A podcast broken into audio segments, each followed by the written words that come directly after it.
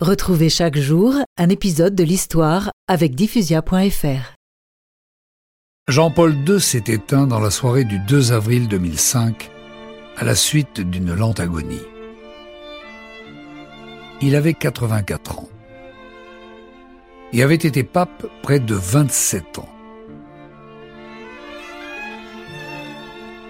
Dans la journée, il avait dit adieu un par un à ses collaborateurs et avait écouté l'évangile de Jean avant de sombrer dans le coma.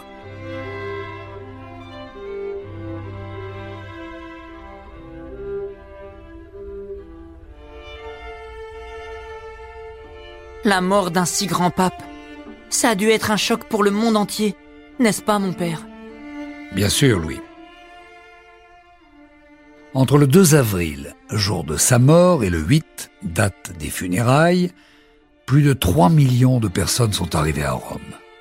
On estime à 2 milliards le nombre de personnes qui ont vu les cérémonies d'enterrement de Jean-Paul II à travers le monde.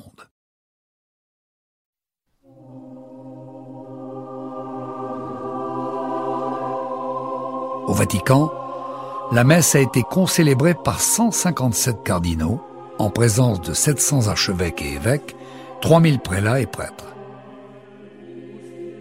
La communion a été distribuée par 300 prêtres aux innombrables fidèles présents.